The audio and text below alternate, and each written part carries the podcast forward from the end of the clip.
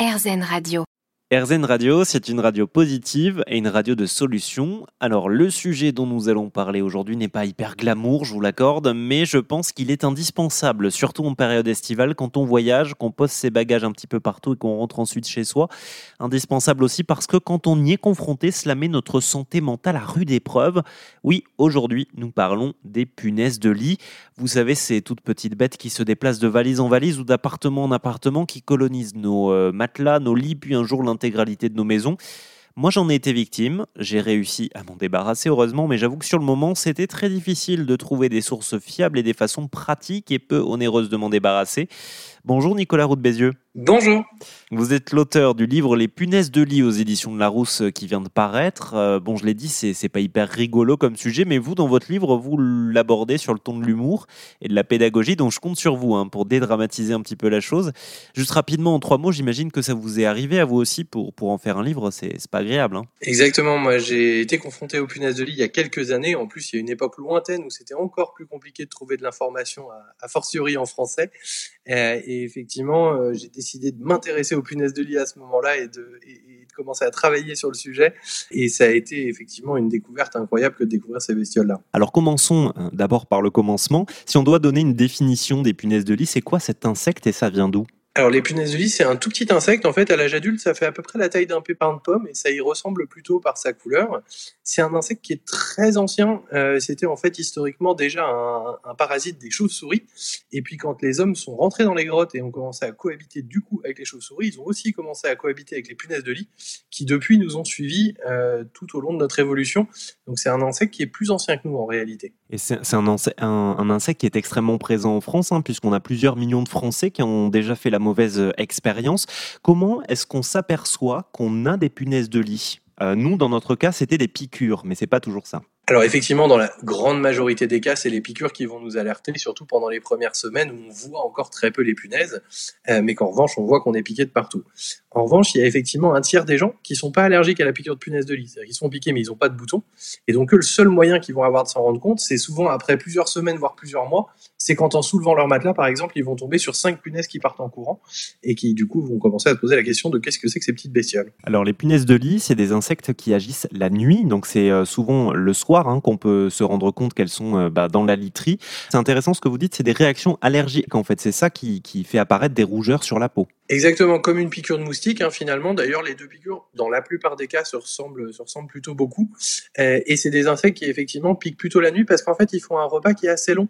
C'est-à-dire qu'une punaise de lit, quand elle va commencer à vous piquer, son repas va durer entre 5 et 15 minutes. Ce qui fait qu'elle a besoin que vous soyez relativement immobile pour pas se faire écraser en plein milieu de son repas. C'est pour ça qu'elles viennent plutôt la nuit, en règle générale.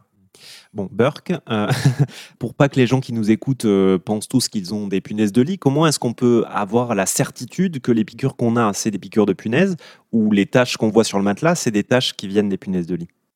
Alors, pendant les 6 à 8 premières semaines d'une infestation, c'est très compliqué parce qu'effectivement, même en cherchant bien, on les voit pas, les punaises de lit. Ce qui va nous permettre de nous mettre la puce à l'oreille, si vous me passez l'expression, c'est le fait qu'en réalité, les piqûres, elles vont se répéter dans le temps. C'est-à-dire que si on a des punaises, la plupart du temps, au début, on en ramène une ou deux.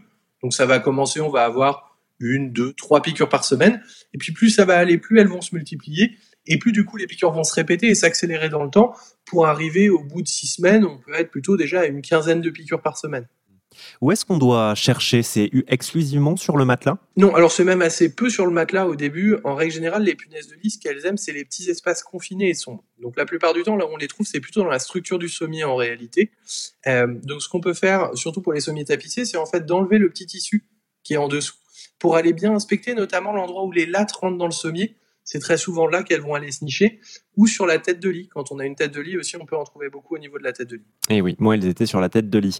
Euh, où est-ce qu'on ne doit pas chercher? Où est-ce que les punaises de lit vont assez rarement Je pense notamment euh, sur les animaux, par exemple, ou même sur les vêtements? Alors effectivement, les punaises de lit, elles restent pas sur nous, c'est-à-dire qu'elles nous piquent et ensuite elles retournent se cacher, donc ça sert à rien de regarder sur les sur les êtres vivants. Et puis globalement, c'est des insectes qui, quand elles le peuvent, sont assez feignantes, c'est-à-dire qu'elles restent à proximité du garde-manger.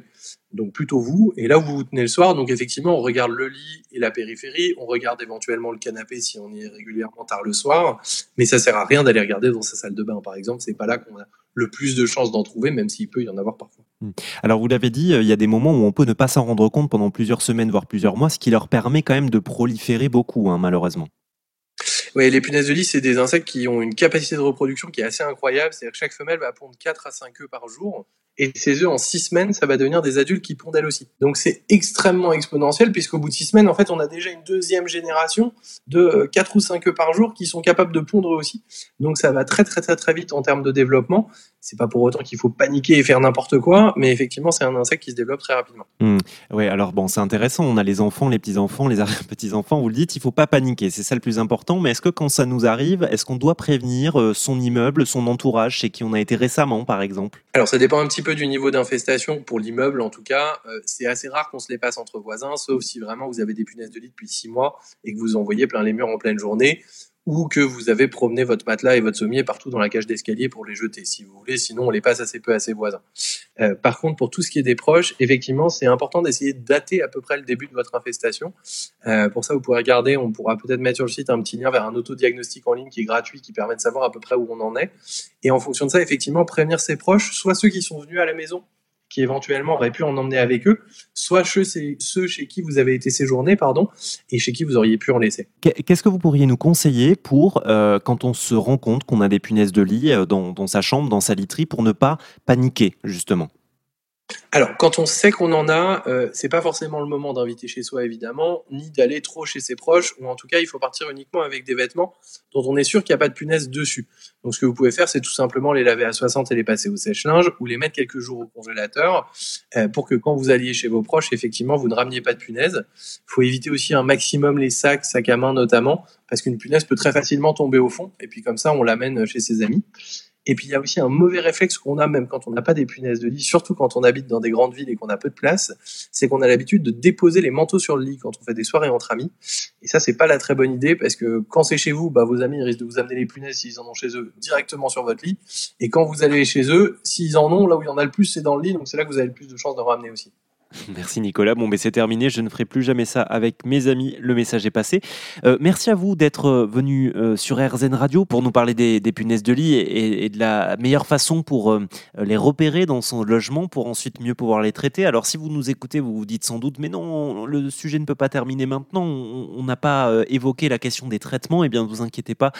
comme vous le savez, nos sujets sur RZN Radio sont divisés en trois formats. Vous pouvez trouver les deux autres directement sur rzn.fr. On parle justement des traitements les plus efficaces, mais aussi de comment prévenir hein, plutôt que guérir. Donc comment s'assurer que nos lieux de vacances n'en sont pas euh, infestés. Je vous mets tout évidemment sur rzn.fr, y compris le lien vers le site euh, de Nicolas Roux Bézieux, badbugs.fr, où vous pouvez avoir un, un autodiagnostic, mais aussi un comparateur des entreprises qui peuvent agir autour de chez vous.